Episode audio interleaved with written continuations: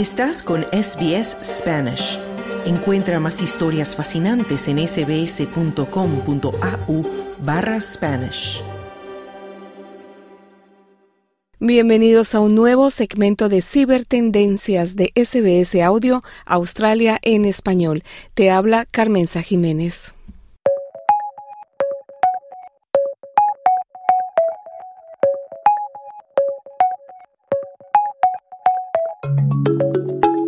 Hoy en Cibertendencias hablaremos de algo tan descabellado como el uso de cepillos de dientes inteligentes que han sido usados para un ataque de hackers. Lo que nos faltaba, ¿no? Además, hablaremos de Blue Sky, la alternativa de Twitter que ya está disponible para los usuarios. Pero comenzamos, como no, hablando de la inteligencia artificial y de cómo OpenAI, la empresa que creó el chat GPT, ha decidido poner una marca de agua a sus productos. ¿Para qué? Eso nos lo cuenta Bianca Vaquero, quien ya se encuentra con nosotros. Bianca, muy buenas tardes. ¿Y qué fue lo que provocó esa decisión? Hola, muy buenas tardes. Y bueno, pues sí, tenemos que hablar de inteligencia artificial, como no, esta semana también, pero bueno, también es algo bueno, algo que eh, es un paso adelante en lo que muchos llevábamos pensando y muchos llevábamos reclamando también, que es el tema de alertar a la gente cuando algo está hecho con inteligencia artificial.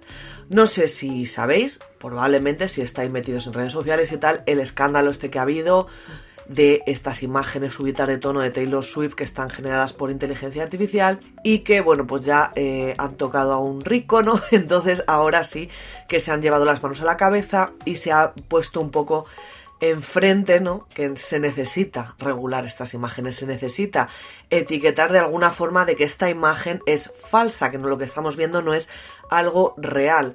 Eh, ya hay varios esfuerzos dentro del mercado de esta tecnología, pero bueno, por fin se ha dado ya un paso adelante. Ha sido OpenAI, la gran empresa, diría yo, de inteligencia artificial generativa. Y bueno, pues ya ha anunciado que han comenzado a crear marcas de agua en las imágenes generadas con su DALI, con su DALI 3 en concreto. De hecho, pues esas marcas van a estar integradas en las imágenes que se generen a través del sitio web tanto de ChatGPT como de su API del modelo de DALI 3, ¿de acuerdo? Los usuarios de la aplicación de móvil van a contar con esta opción a partir del día 12 de febrero, es decir, ya, estas marcas de agua van a estar incluidas en las imágenes, repito, generadas con su inteligencia artificial DALI, eh, DALI 3, y van a tener un par de componentes. Uno que va a ser visible, que va a ser un simbolito de CR, ¿vale? Que lo vamos a ver, CR. Este simbolito es de Content Credentials, es decir, CR, Content Credential, y va a aparecer en la esquina superior izquierda de la imagen, ¿vale? Pero también vamos a tener un componente invisible, es decir, en los metadatos de esa imagen. Lo bueno es que cualquiera de nosotros podríamos consultar el origen de estas imágenes generadas pues con estas plataformas, repito, de momento de OpenAI, ¿vale? Y de momento solo imagen. Porque textos y vídeo de momento no cuentan con este mecanismo. Repito que de momento. Supongo que en algún momento, sobre todo los vídeos, que es ahí donde reside yo creo que uno de los grandes problemas también. Pero bueno, por lo menos han dado este paso. Podemos ir cualquiera de nosotros a la página web Content Credentials Verify, ¿vale? Content Credentials Verify y allí soltamos cualquier imagen. Eso sí, si está hecha con OpenAI, si está hecha con otra con otra inteligencia artificial, pues no va a salir nada, pero bueno, si está hecha, pues va a salir esos metadatos que es una imagen generada con inteligencia artificial. Este sistema que usa OpenAI para poner esta marquita de agua eh, tiene su origen en el consorcio que se llama C2PA, en el que están empresas tan grandes como Adobe o Microsoft y que desde hace ya bastante promueven este mecanismo para poder identificar estas imágenes generadas por inteligencia artificial. Adobe ya creó ese nuevo icono de CR, el que va a llevar estas imágenes, y OpenAI, pues bueno, es la primera de estas empresas de referencia, yo diría que es la empresa de referencia en este campo en usarlo. Meta, por ejemplo, también comentábamos aquí que también está comenzando a etiquetar las imágenes generadas por IA en, dentro de sus plataformas, eso sí, por su IA. ¿De acuerdo? Por la IA de Meta. El resto ya. Y no sé si os ha venido a la cabeza, pero bueno, a mí sí, esto a mí me parece muy interesante, me parece un paso correcto, pero los propios responsables de OpenAI indican que esos metadatos se pueden borrar con muchísima facilidad. O sea, lo puede borrar cualquiera, incluso hasta los puede borrar sin querer. Hay muchas plataformas en redes sociales que eliminan metadatos tranquilamente de los contenidos que, que vamos subiendo y tal.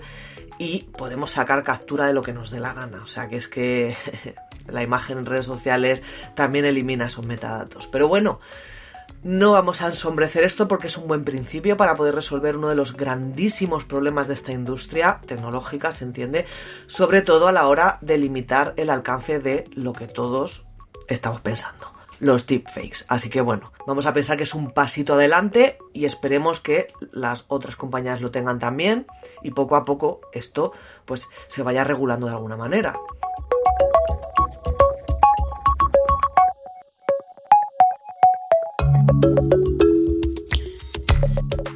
Pues sí, lamentablemente estamos apenas en los albores del alcance de esta tecnología y lo que nos falta por ver.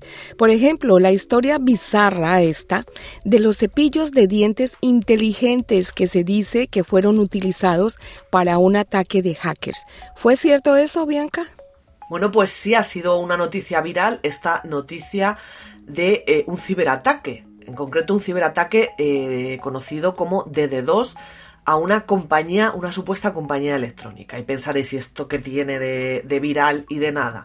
Bueno, pues lo que, se ha, lo que ha provocado que todo el mundo estemos así, que se, se, haya hecho viral, es que parece ser que se ha hecho a través de 3 millones de cepillos de dientes inteligentes, usándolos como base para crear lo que se llama una red de botnet, es decir, una red de bots para tumbar una página, ¿vale? En concreto una página de dicha empresa electrónica, ¿no? Esto es, digamos, la noticia, ¿no? Y decíamos, madre mía, 3 millones de cepillos de dientes inteligentes que se han dedicado a hackearlos. En concreto se comentaba que el pasado 30 de enero eh, un medio sueco, me perdonáis la pronunciación, pero yo no, hablo sueco, eh, Argaware Zeitung, y publicaba una historia de, pues como un empleado de esta firma, de una firma de seguridad llamada Fortinet, aseguraba que 3 millones de cepillos electrónicos, de estos inteligentes, repito, que están conectados, habían sido infectados con un malware, con un virus, es decir, que estaba hecho con Java para poder provocar un ataque de D2, que luego os explicaré qué es esto, contra una compañía sueca.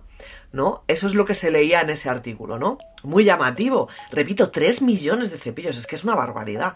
Y, como hemos dicho, tal como ocurre con muchísimas cosas hoy en día, hay cepillos que se conectan a Internet para ofrecernos muchas funciones, como por ejemplo un seguimiento de nuestra higiene bucal, personalización del modo de cepillado, o yo qué sé, cualquier cosa, ¿no? Sincronizarlo con el teléfono móvil y asegurarnos de que nuestro hijo se lava los dientes todas las noches, ¿no? Por ejemplo, según este artículo, este ataque se produjo porque los cepillos tenían como una vulnerabilidad en su firmware, es decir, con lo que funciona ¿no? el, cepillo, que permitía a los hackers tomar el control remoto de estos dispositivos y en esa ocasión utilizarlos, pues como hemos dicho antes, como esta red de bots para lanzar este ataque DD2. ¿Qué es un ataque DD2? Que yo os lo explico así, tranquilamente. Es un ataque muy común, ¿vale? Es un tipo de ataque que consiste en enviar muchísimas solicitudes a una página web o a una aplicación o lo que sea, muchas, muchas, una detrás de otra, para saturarla, ¿vale? Y que se caiga. Solo suele hacer, por ejemplo, Anonymous para protestar con algunas páginas gubernamentales o de algunas compañías que las hace completamente inaccesibles a lo mejor durante días con este tipo de ataques, ¿de acuerdo? Pues en teoría habían usado esos cepillos para mandar esas solicitudes a esa página sueca, ¿no? Y que se cayera con los, con los cepillos, repito. Pero bueno, puede quedar como una anécdota, pero esto va a ser un ejemplo para que no os creáis todo lo que leéis, ¿de acuerdo? Podría yo ya terminar aquí la noticia, pero no la vamos a terminar aquí, porque según como esto se ha extendido como la pólvora y se ha leído en muchos sitios, ha habido mucha gente, muchos expertos que han dicho, eh, vamos, vamos a parar un momento. Y se han cuestionado que esto haya pasado. Entre otras cosas, que es por ejemplo a mí lo que me ha llamado la atención, es que de ser cierto, esto estaríamos ante uno de los mayores ataques con redes estas de bots en la historia de Internet. Repito, 3 millones de cepillos, o sea, es que no os imagináis lo que es eso. Solo superado por otro que, ocurrió aquí en España, donde yo resido, con eh, la red de bots mariposa, que se llamaba así en 2009, que afectó a 12 millones de ordenadores en todo el mundo, en más de 190 países. Así que ahí parecía algo muy poco factible que se haya producido algo así y que, esto no esté en todas partes. O sea, es que e, eso lo primero. Lo segundo es que no hay datos, no hay datos que vayan más allá de ese artículo en ese eh, medio sueco del que se ha hecho eco otros medios, ¿no? Y ninguna empresa ha dado la voz de alarma de nada. Eh, las autoridades no han alertado un ataque, repito, de este calibre, que es que eso debería de haberlo alguna autoridad, haber dicho, mira, me ha pasado esto, porque ya os digo, o sea, es que es alucinante. Y no hay datos sobre nadie quejándose de que su cepillo se haya vuelto loco. O incluso explotando, ¿eh? Que algunos medios decían que es que habían explotado y todo. ¿No? Se habían autodestruido después de haber hecho el ataque, ¿no? Entonces parece ser que investigando un poquito, un poquito, todo tiene origen, ¿no? En el típico texto teórico intentando concienciar un poco a la gente de la posibilidad de este tipo de ataques, ¿no? Pero claro, lo hacían de una manera que creaba confusión. En realidad, pues la compañía acabó clarificando que eh, el tema este de, los cepillos se presentó durante una entrevista pues como una ilustración de un tipo de ataque, ¿vale? Ya está. Entonces esto también nos sirve para entender cómo eh, el aumento de dispositivos en los que estamos conectados a internet, neveras, eh, lavadoras, microondas, la bombilla, ¿no? Entonces también hay que ser conscientes de que eh, deberíamos tomarnos un poquito más en serio la seguridad de este tipo de cacharros, porque es que yo lo digo mucho, cuando algo está conectado a internet tiene una brecha de vulnerabilidad y todo se puede colar por ahí, ya sea un microondas, ya sea un ordenador, ya sea una bombilla. Utilizar, por ejemplo, herramientas como la autenticación de doble factor, ¿no? Esta es una forma de añadir una capa de protección extra a la seguridad del Internet de las cosas, que es como se le suele llamar a estas cosas. Y eso sí, no hay datos que permitan corroborar que 3 millones de cepillos, es que me encanta, han sido hackeados y explosionados y se han vuelto locos. Eso sí que es cierto que no niega la posibilidad de que en teoría sí que se puede hacer. Así que, bueno, pues ya sabemos, no hay que fiarse de todo lo que está conectado a Internet y no hay que fiarse de todo lo que leemos por Internet, por favor, un poquito de investigación.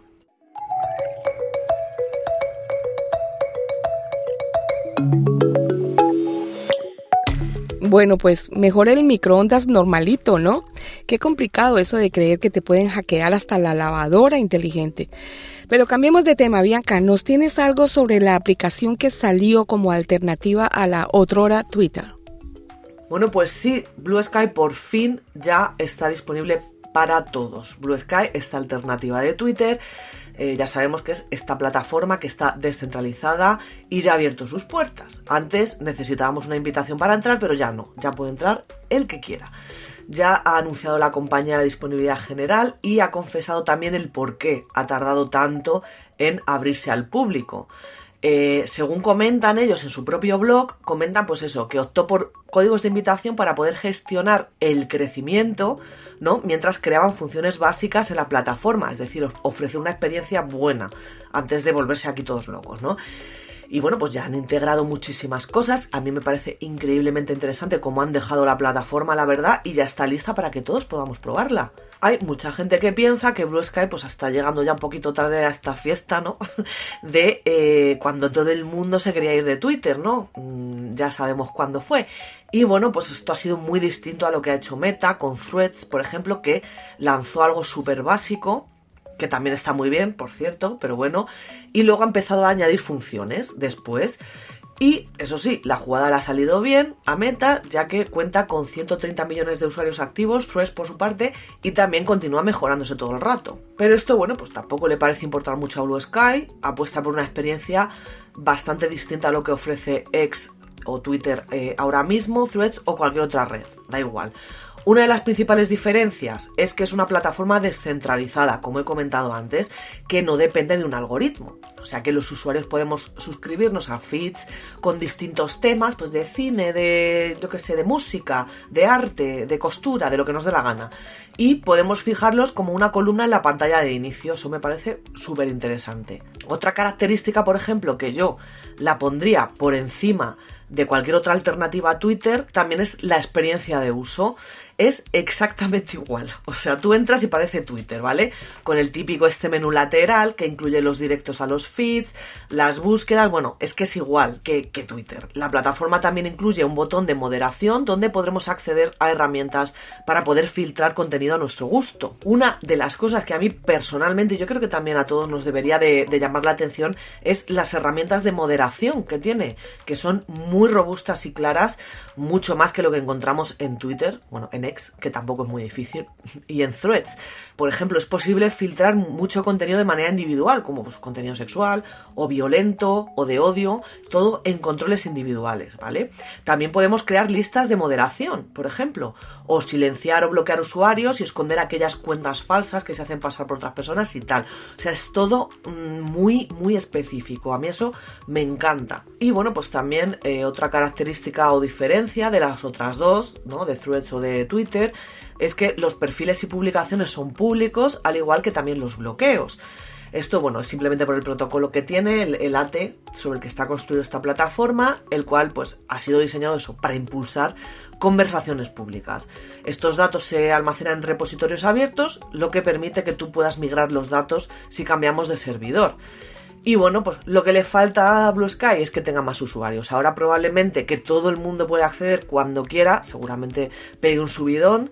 Y bueno, es posible que esta plataforma aproveche un poquito ese desencanto de alguna gente que está en threads que no le va mucho, ¿no? Y que eh, realmente esto puede ser una alternativa bien seria a, pues, a Twitter.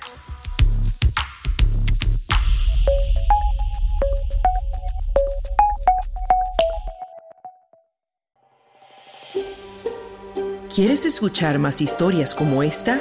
Descárgatelas en Apple Podcasts, Google Podcasts, Spotify o en tu plataforma de podcast favorita.